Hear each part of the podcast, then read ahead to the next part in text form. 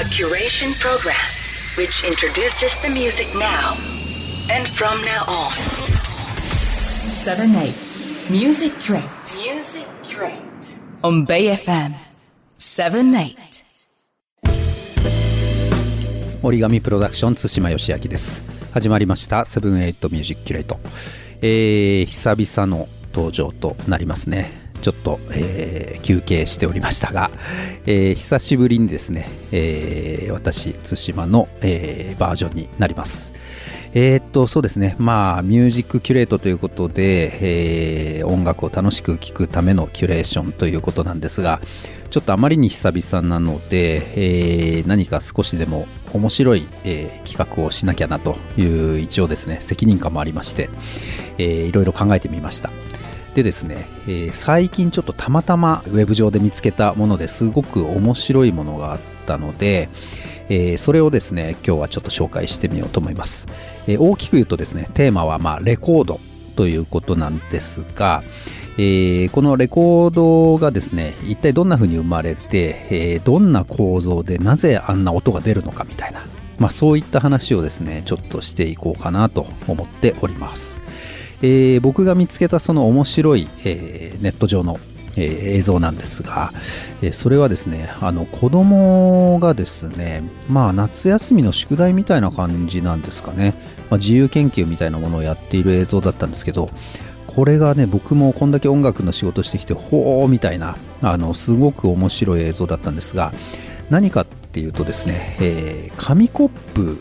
ありますよね。あの糸電話みたいに紙コップに、えー自分の声をわーっと何か何でもいいんですけど喋るんですね。でその紙コップの先に、えー針がついてるんですね。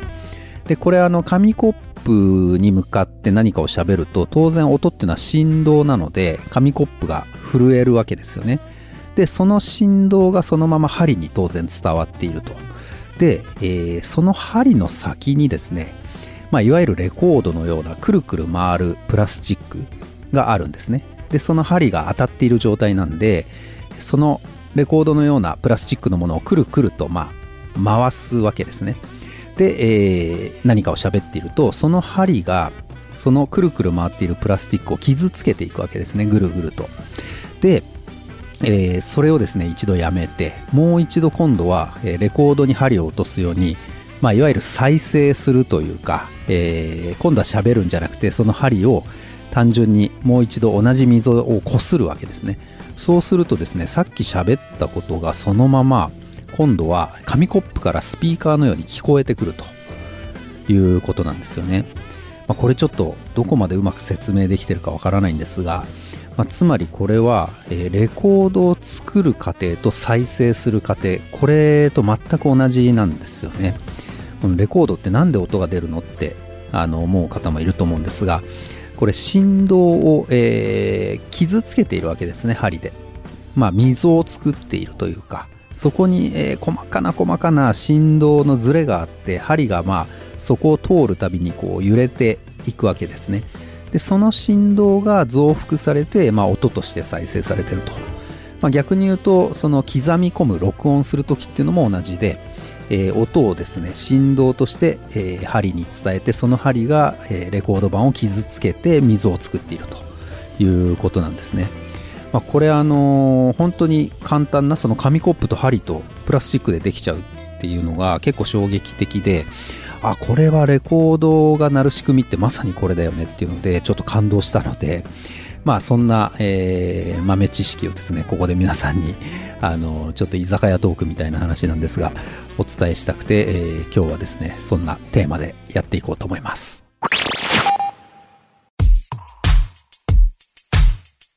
今日はテーマがレコードということなんですが、まあ、先ほどはあのレコードがどうやって音が出るのか、まあ、さらに言うとどうやって録音しているのかみたいな、えー豆知識をですね、ちょっと皆さんにお伝えしたんですが、まあ、次はですね、えーレコードのまあ歴史ですね。これあの、よくですね、レコードって最初に作ったの誰って、僕も思わず言ってしまうのがエジソンなんですよね。まあでもですね、実はエジソンは、えー蓄音機を発明した人なんですね。まあ、限りなくレコードを発明した人に、まあ、近いんですが、まあ、あの、蓄音機なんですよね。で、えっ、ー、と、レコードの元となるものを最初に作った人っていうのは、フランスのレオン・スコットっていう人なんですね。まあ、当時はフォノグラフっていうふうに呼ばれていたんですが、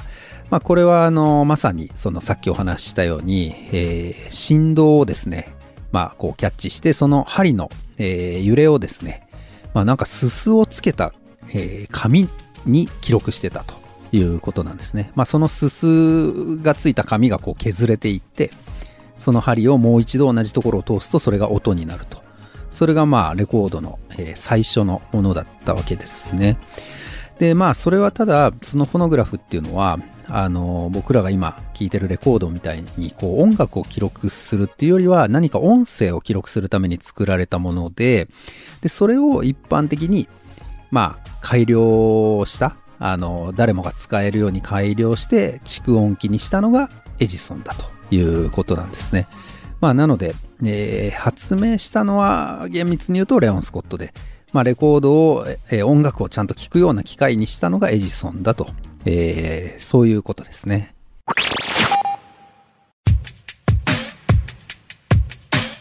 折り紙プロダクション対馬義明がお送りしているセブンエントミュージックキュレート、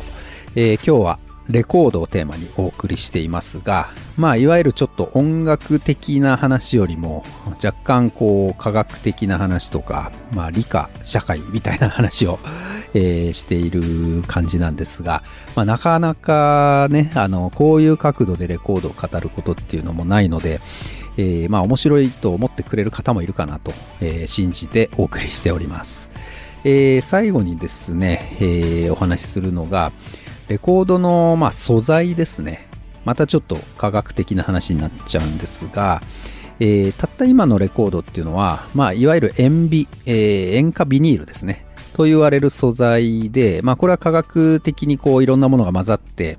えー、出来上がったものなんですが、まあ、今のところ、えー、軽いし、音もいいし、えー、一番最適、音楽に最適な素材だというふうに言われてるんですね。で、これは、えっ、ー、と、1930年代ぐらいから、まあ、この塩ビが、えー、浸透していったわけですが、まあ、それまではですね、えー、また全然違う、えー、天然樹脂っていうのを使っていたんですね。まあ、これはあの SP 版なんて言われる、えーまあ、スタンダードプレイングって言われる、まあ、今 LP とか EP とかって言われますけど、まあ、SP 版この当時はですね天然樹脂を使っていたんですね。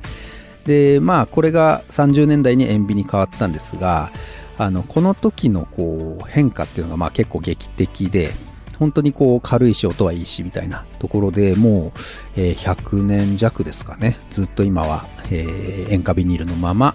レコードは、生産されているということですね、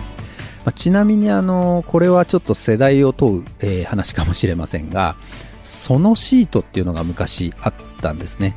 これあのまあそんなに音質は良くないんですけどもあのペラペラのすごい薄いレコードで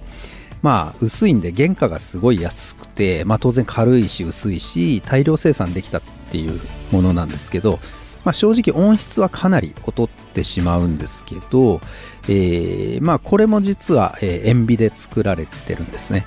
まあ、よくあの子供の頃に雑誌の付録なんかにこうついてて薄い紙みたいなペラペラのものなんで雑誌にまあペロッと挟んでいても邪魔じゃないってことで、まあ、一時期子供はすごいこのそのシートでまあなんか泳げたい焼きくんみたいな音楽を聴くっていうのが、えー、スタンダードだった時代もあったんですよね。これはまあ僕の、えー、時代なんでちょっと皆さん、えー、何のことって思うかもしれませんが、まあ、興味のある方はですね、そのシートっていう風に調べてもらうと、ペラペラなレコードがですね、えー、出てくると思います。折り紙プロダクション津島義明がお送りしているセブンエントミュージックキュレート。ということで今日はレコードをテーマにお送りしてきました。えー、まあ素材とか、えー、どんな風に音が鳴るのかとか、ちょっとこう科学的、えー、授業みたいな 話が続いたんですが、まあ、この角度からでもですね、まだまだたくさん話はあって、まあ EP とか LP とか、えー、33回転、45回転とか、えー、内側と外側の音質が違うとかですね。まあ、いろんな話がまだまだあるんですが、まあ、また、えー、レコードのお話第2弾をですね、どこかでお送りできればと思っております。えー、今日はこの辺でお別れしようと思います。Music Crate 78 Music Curate Bay FM をお聞きの皆さん、こんばんは。ねなし AKA ひろあきです。ここからのコーナーは僕、ねなし AKA ひろあきがお送りしたいと思います。はい、えー、まあ、前回、前々回、まあ僕の回2回にわたってですね、えー、まあ各国々のいろんな好きな曲、好きなアーティストたちを紹介してきたんですけれども、えー、前々回はですね、えー、アジア、そして中東ですね、そして前回は、まあヨーロッパ、の女性のアーティストっていうのを中心に紹介したんですが、今回はより絞ってですね、えー、イギリスですね、ヨーロッパの中でもイギリスのさらに男性のアーティストをですね、えー、ちょっと紹介したいなと思います。まずはこちらの曲をお聴きください。ヤクルで April。はい、お聴きいただいたのはヤクルで April でした。えー、このヤクルというバンドはですね、えー、イングランドのブライトン拠点のネオソウルバンドで、まあ4人組のバンドなんですけども、えー、これまでにも、えー、ラブシュプリームとかにもですね、えー、出演したことがあるそうです。で、あと、まあイギリスで有名なロニー・スコッツっていう、まあ、ジャズクラブもあるんですけど、そこでもかなり好評を得ていたそうなんですけれども、あの、このバンドを知ったきっかけがですね、去年か、香川にひろあきとしてライブしに行ったんですけれども、その時に DJ をしていた DJ ナオっていう子がいてですね、まあ洋服屋さんというか古着屋のショップもやっていて、で、イギリスにも結構買い付けに行ったりしてるんですよね。で、それで彼がかけてった曲の中にヤクルのアルバムもそのままかけてたのかなほんで、そしたらなんかすごいいいねって話をしてたら、いや、あの、イギリスで知ってって言って、で、ライブがすごい良くって、で、ライブは結構ソールドアウトでなかなか見れないんですけど好きなバンドなんですって言ってて、で、そこから僕もハマり始めた、えー、まあバンドなので、はい、あの、今後ね、えー、もしかしたら日本にも来るんじゃないかなとも思うので、ヤクル要チェックです。そしてこの曲、やっぱり、えー、メインのボーカル兼キーボードの、えー、ジェームズ・バークリーのやっぱ声がすごいフレッシュですよね。うん、あとはまあバンドならではのアンサンブル力と、あと途中で、あの、まあ、テンポが変わったり、あの、拍が変わったりする、あの、セクションがあるんですけど、そこもやっぱバンドならではだし、なんかこう、えー、ね、ハイエタスカイオーティじゃないですけど、みたいなネオソウルなバンドの、なんかこう、ニュアンスを感じるなと思いました。次に紹介するのは、Buckle Up by Nubian Twist。はい、お聴きいただいたのは、Nubian Twist で Buckle Up featuring Soweto Kench and Nick Richards でした。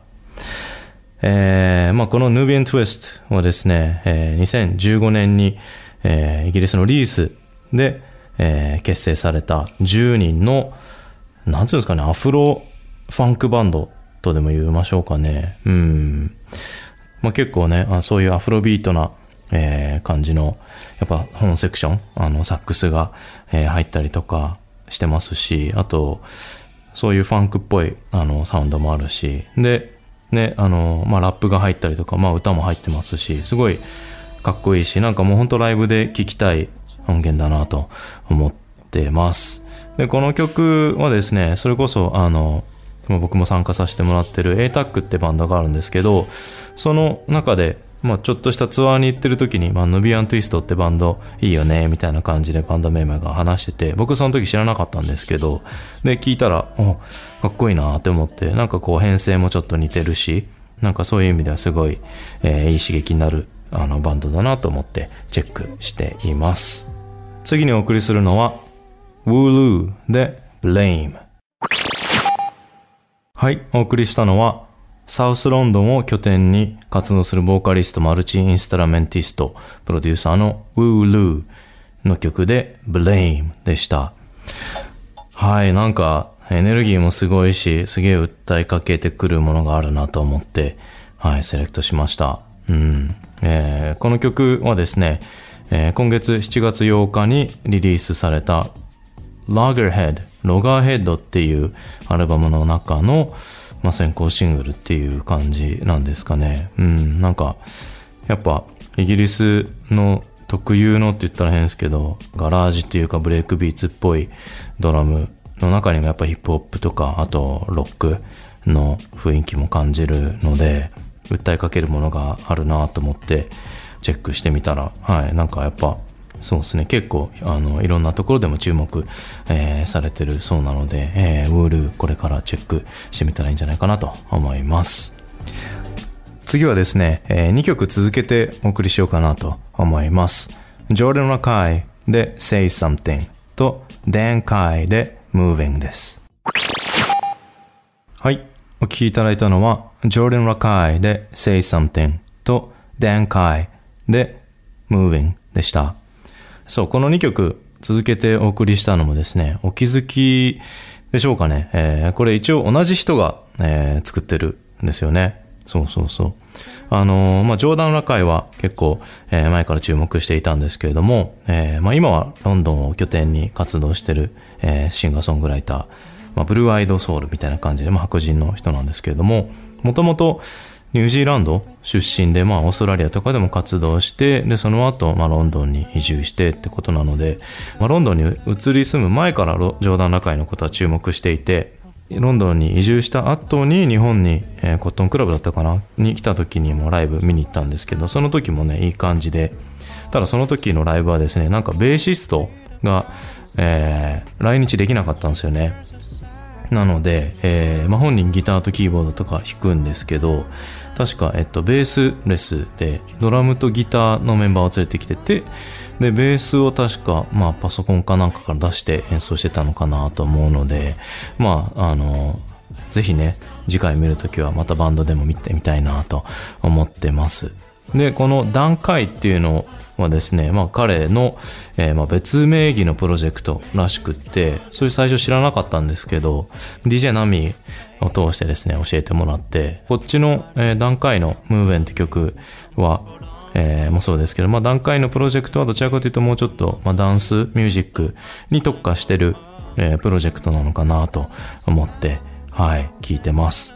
で、まあなんかそこの、こう、別プロジェクトをやるっていう意味では、まあなんかそのヒロアキとネナシっていうところの意味でもまあちょっと通じるところもあったので、はい、この曲を2曲続けてお送りしました。えー、まあ今後もね、長男仲居としての活動の方が多いんじゃないかなと思うんですけれども、両プロジェクト注目していきたいなと思います。それでは最後の曲を紹介させていただきます。Omar で There's nothing like this. はい。お送りしたのは Omar で There's nothing like this. えー、まあ本当 UK ソウル界のレジェンドっていうことで、えー、この曲は1990年に、えー、リリースされたそうです。今改めて聴いてみるとやっぱりこうすごいキャッチーで、最初のダルルリルってこう歌が入るのもなんかこうちょっとやっぱぐっと引き込まれるし、あと、終始、えー、演奏されてるベースラインがですね、やっぱ特徴的だし、すごい中毒性があるかなと思ってます。はい。で、あの、曲調としてはなんかすごい淡々と進んでるんですけど、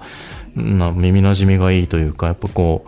う、うん、まあ、聞きたくなる感じがあるなと思うので、うん、やっぱすごい、えー、ヒットした曲だなっていうのが納得できます。えー、まあ、今回はですね、UK の、えー、まあ、ソウルシーンですね。で、しかもまあ男性の、まあ、ソウルシンガー、まあ、シンガーをですね、えー、ピックアップして、えー、お送りしてみましたが、いかがだったでしょうか。やっぱあの、まあ、US と比べるとっていう言い方が正しいかちょっとわかんないですけど、まあ、ソウルって言っても、もうちょっとこう、親しみやすいって言ったら変かな。なんかこう、ドロドロしすぎてないっていうか、洗礼されてる感はちょっとあるかなっていうふうに思いました。まあ、こういうのを聞いてきっと US の方のシーンの人もですね、刺激を受けることもあるし、まあ逆に、えー、まあ、UK の人たちもそもそもね、アメリカのシーンを聞いて、こういう音楽をやろうとしてると思うので、まあそういう意味では、まあ日本にいても親しみやすい感じなのかなと思って、はい、納得して聞いていました。はい、えー、今回は UK、イギリスの、シーンで注目しているアーティスト、えーそして曲をですね、紹介してみましたが、いかがだったでしょうか。次週はですね、えー、慎吾鈴木のターンなので、また彼もいろんな曲を紹介してくれると思います。えー今週のお相手は、ねなし、AKA ひろあきでした。また次回お会いしましょう。ありがとうございました。